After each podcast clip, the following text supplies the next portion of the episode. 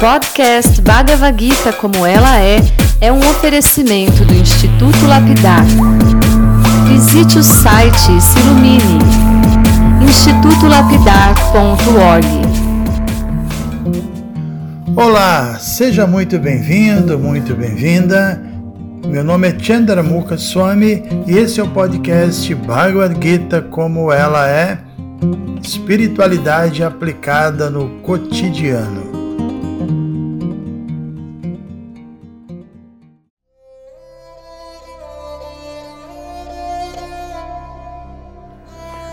Ok, meus amigos, minhas amigas, um bom dia a todos. Que bom que a gente está aqui começando o capítulo 14, né? A gente gravou, na verdade, 20 áudios sobre o capítulo 13. Hoje a gente começa com 14, que é intitulado Gunatraya Vibhaga Yoga, que é um capítulo que fala sobre os três modos da natureza material, apresenta um conhecimento detalhado sobre esses três modos, que é a ignorância, ou tamas, paixão, ou rádias, e finalmente a bondade, ou sattvaguna, né? Não sei se vocês sabem, acho que muitos de vocês sabem, eu escrevi um livro intitulado Bondade como Estilo de Vida. É um, é um livro que fala desse tema, sobretudo, de maneira especial, sobre o modo da bondade. É, e eu começo esse livro lembrando que Qualquer pessoa que analisa filosoficamente esse mundo material, ela vai constatar que esse mundo é, existe uma grande divisão, né? existem claramente dois componentes que estão presentes em tudo, que são é, coisas vivas e coisas que a gente pode chamar de mortas. Uma energia viva que dá vida a esse mundo e uma energia que não tem vida própria, que é morta. Né? Então tudo é uma combinação dessas duas energias ou coisas. Né? Deixa eu tentar explicar melhor esse, esse ponto. Né? Vamos falar sobre as coisas sem vida. Eu posso citar aqui o celular que eu estou usando agora para gravar esse áudio, tá, tá nas minhas mãos aqui. Posso citar a cadeira onde eu estou sentado, posso citar os meus óculos, né? Então essas parafernálias, elas realmente não têm vida. E, e, e, por que, que elas não têm vida? É simples, elas não apresentam consciência. O que não tem consciência não tem vida, não tem desejos, não interage por vontade própria com nada. Você não pode dizer que o celular interage, vem falar comigo, vem manifestar um tipo de consciência, nada disso, né? São matéria não tem consciência, não tem vida. Os seres vivos são diferentes, eles sim manifestam consciência em diferentes níveis, pode ser vegetal, mineral, animal, não importa. Por exemplo, tenho aqui em cima da, da mesa uma maçã. E ela é uma energia viva. A gente pode também citar as plantas ou qualquer animalzinho, logicamente os seres humanos. Então existe essa grande diferença que nesse mundo alguns elementos, como eu acabei de citar, a maçã, o animal, etc., tem vida, tem consciência. E outros elementos são matéria morta, energia morta sem vida. E como a gente afirmou no início, tudo aqui nesse mundo é uma combinação dessas duas energias: a energia morta, que é a energia material sem vida, e a energia espiritual, que é viva e que, que é a responsável por manifestar consciência nesse mundo. Então, vamos falar sobre os seres vivos. Qualquer ser vivo, quando ele apresenta algum grau de consciência, é, como a gente citou, a flor, o animal, seja o que for, isso é prova de que uma energia espiritual está habitando esse determinado corpo, né? O animal, por exemplo, ele tem vida porque a alma está lá dentro. Se a alma sai do corpo, o animal não tem mais vida. A flor também pode estar viva ou morta. E por aí vai. É, e quando o corpo já não tem mais vida, o corpo que tinha, apresentava consciência, já não apresenta mais, significa que a energia espiritual que estava ali dentro, ela foi embora, ela partiu, ela já não está mais ali dentro, né? Isso é bem claro de entender. Estou entendendo isso, a gente vai entender também que os corpos materiais não são o eu verdadeiro do ser vivo.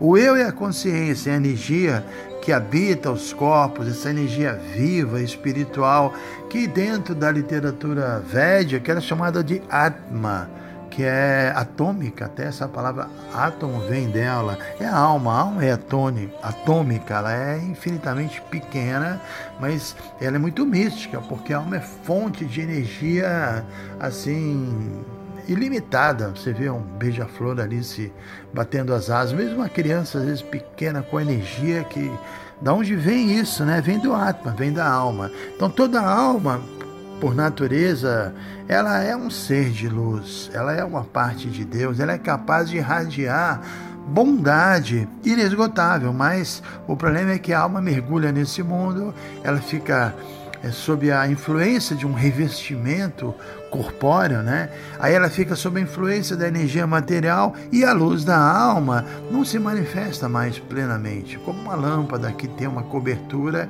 e o brilho não consegue mais é, se manifestar. Então, a gente sabe que a gente pode imprimir vários tipos de, de consciência quando a gente executa alguma ação nesse mundo. A gente pode agir com muito egoísmo, pode agir de diferentes maneiras, né? E dependendo da nossa mentalidade ao, ao agirmos, aí a própria energia material também vai, vai reagir à sua maneira. E esse capítulo trata, sobre, sobre, trata disso, desse, de como a energia material exerce a sua influência sobre as almas que, que vem nesse mundo material.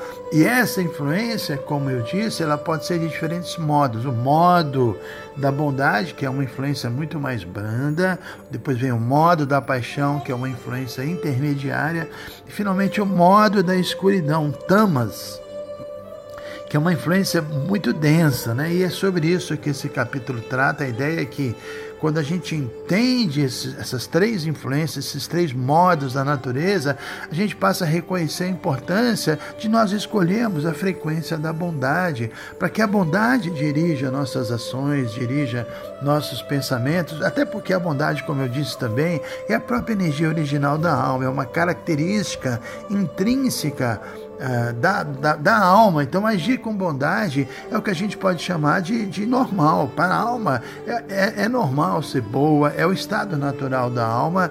E a bondade, então, não é uma imposição artificial, não é algo que a gente vai buscar de fora para dentro, que a gente vai ter que conquistar algo que não faz que não faz parte da gente. Não, a bondade é a própria energia da alma e a gente tem que simplesmente decidir fazer dela, da bondade, o estilo de nossas vidas. Aí quando a gente pensa assim e toma essa decisão, nós estamos, na verdade, resgatando a essência da nossa própria natureza.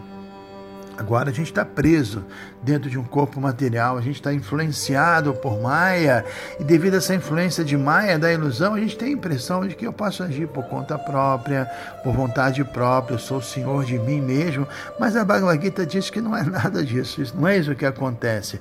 A Bhagavad Gita afirma que quando nós estamos envolvidos com alguma atividade, pode ser física, mental ou mesmo intelectual, existe essa tríade, podemos dizer assim, né, de forças da natureza que operam em nós.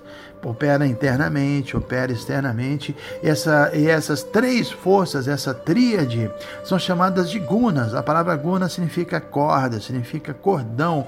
Então, escuridão é tamaguna, é, é, é, é o cordão, é a corda da ignorância. É, tem Rajaguna, que é a corda da paixão, e tem Sattvaguna, que é a corda da bondade. A gente está preso por essas três influências. Então a palavra guna significa corda, significa cordão. São três cordões que, que são trançados entre si e que de maneiras diferentes e de proporções diferentes se agregam e existem combinações infinitas e acabam impondo diferentes estados de espírito a todos os seres. Lógico que cada um de nós tem um modo, uma corda que predomina a sua influência sobre nós. Mas a gente, todo mundo tem um pouco de cada um desses três modos, não dá para fugir disso. Então, do modo da bondade, a gente pode destacar a, a, presença da luz na vida de uma pessoa. A pessoa é mais iluminada, ela é benevolente, ela é mais pura, ela, ela é mais desapegada das coisas, né? Ela é menos egoísta, ela se torna naturalmente uma pessoa amável, uma pessoa agradável, uma pessoa pura. É assim a influência da bondade. Depois tem a paixão. A paixão, quando ela passa a influenciar alguém, essa pessoa manifesta impulsos assim de ambição, rompantes de coragem, ela manifesta sentimentos de ansiedade, de anseio, e não é só com pessoas que isso acontece, tem ambientes também que estão a influência do modo da paixão, uma cidade grande, certos ambientes influenciam a gente, né, com com com a energia do que está ali, né, da paixão. E tem também, como eu disse, a obscuridade, tamas, né, que é um modo que uma pessoa sob a sua influência manifesta sujeira, ela não é limpa, ela, ela manifesta inércia, ela é desanimada, ela não é confiável, ela é egoísta. É, o modo da ignorância realmente cria uma condição na qual a pessoa fica desamparada e ela sofre muito. Então, esse capítulo ele tem como finalidade nos mostrar, nos mostrar como esses modos atuam radicalmente no cotidiano dos indivíduos, porque é isso que realmente acontece. E lembrando que aprender sobre esses três modos é importante, porque se você aprende sobre eles, você aprende a lidar com eles. Né? E, e aprender a lidar com os três modos da natureza é possível somente para os seres humanos. Só um ser humano pode entender isso. Os animais não podem. Então a gente está falando de um tema que realmente é, é, é, muito pertinente. Compreender os três modos da natureza é realmente tão importante que quando a gente identifica a influência que a gente tem é, essa, dessa tríade, né, que é, que é invisível, mas quando você começa a perceber, você também percebe que você que essa atual personalidade que você agora está atuando não é o seu eu verdadeiro. É, nós somos uma combinação atualmente desse tríade. Não, não é que nós somos, estamos agindo sob a influência da combinação desses três modos da natureza. Por isso o yoga fala da autoobservação, né? Você precisa, nós precisamos começar esse processo de assumir as rédeas da nossa existência. Isso marca o início da jornada da autorrealização. E esse início dessa jornada também é marcado quando a gente já não mais se conforma em exercer o papel de figurante da vida, né? Quer dizer, a alma não pode ser um simples figurante. O eu verdadeiro, a alma, ela precisa recuperar a sua função de ator principal, que é o certo, né? É o que cabe à alma mesmo. Então, nesse momento, quando entendemos isso, que esse nosso ego está é, nos dominando, a gente vai precisar exorcizar essa personalidade falsa que se apossou da gente, que, que é um protagonista falso, né, que tem conduzido equivocadamente a nossa vida, é uma verdadeira batalha que é a própria analogia da batalha de Kurukshetra, uma batalha entre o eu verdadeiro e o ego falso. A Juna mostra isso, né? Que o ego dele falso não queria lutar, não queria ser derrotado pelo eu verdadeiro. E Krishna dá todos os elementos e todas as armas para ele poder praticar essa vitória, praticar essa luta e, e obter essa vitória final. E essa vitória final dessa batalha entre o eu verdadeiro e o ego falso, ela vai acontecer, essa vitória ela vai se consolidar quando nós atingirmos a bondade pura. E essa bondade pura, vale lembrar que ela é uma condição extremamente rara nesse mundo, porque é uma condição totalmente isenta de qualquer influência material, inclusive da bondade material. Existe a bondade material na qual a pessoa tem muitas qualidades, mas não é consciente de Deus ainda, né? Já é muita coisa, já, já tem virtudes, é uma pessoa muito avançada, mas a bondade ideal, a bondade pura, essa vitória que eu mencionei, é, é, significa atingir a bondade imaculada, chamada Vishuddha Sato, a bondade, assim, perfeita. Então, isso foi só uma introdução. A gente vai ler agora aqui os quatro primeiros versos desse capítulo para ter uma ideia melhor. Então, vamos lá, que nosso tempo já está acabando. Verso 1: A pessoa suprema disse: Volto a te expor essa sabedoria suprema, o melhor entre todos os conhecimentos, conhecendo a qual todos os sábios atingiram a perfeição suprema. Verso 2: Fixando-se neste conhecimento, a pessoa pode alcançar a natureza transcendental igual à minha. Nessa situação, ela não nasce no momento da criação, nem é perturbada no momento da dissolução. Verso 3: A totalidade da substância material chamada Brahman é a fonte de nascimento. Esse Brahman que eu fecundo, possibilitando os nascimentos de todos os seres vivos, ó Arjuna, filho de Bharata. E verso 4. Ó filho de Kunti, deve-se compreender que é com o nascimento nesta natureza material que todas as entidades vivas em todas as espécies de vida tornam-se possíveis e que eu sou o Pai que dá a semente. Ok, né? Então, é, a gente sabe né, que é de acordo com nossas atividades passadas que agora recebemos esse nosso atual corpo. Né?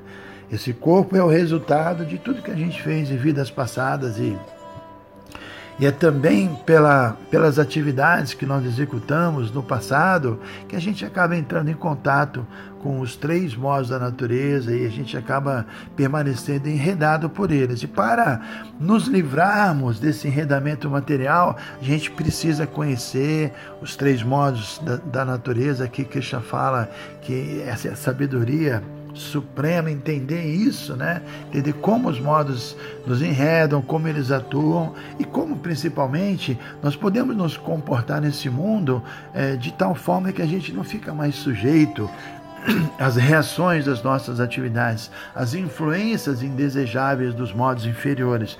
E como a gente não pode compreender isso claramente através de um esforço pessoal, mental ou intelectual, porque a gente já está sob a influência dos modos da natureza, então eh, somos desqualificados. Então, bom, Krishna bondosamente vai narrar esse capítulo, vai lançar uma luz muito importante sobre esse tema.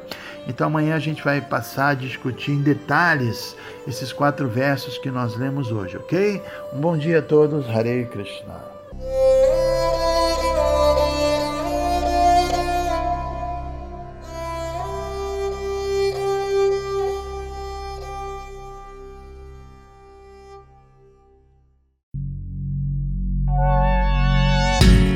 Se você se interessa por este conteúdo, não deixe de fazer o curso Bhagavad Gita para iniciantes com Chandramukha Swami. Para você se informar, é só entrar no site institutolapidar.org. Você vai ver que é um curso completo. Você vai estudar todos os 700 versos e vai entrar nos principais elementos filosóficos da Bhagavad Gita. São bem mais de 100 horas de estudos. Você pode assistir a hora que quiser e quantas vezes quiser. Dá um pulinho lá então. institutolapidar.org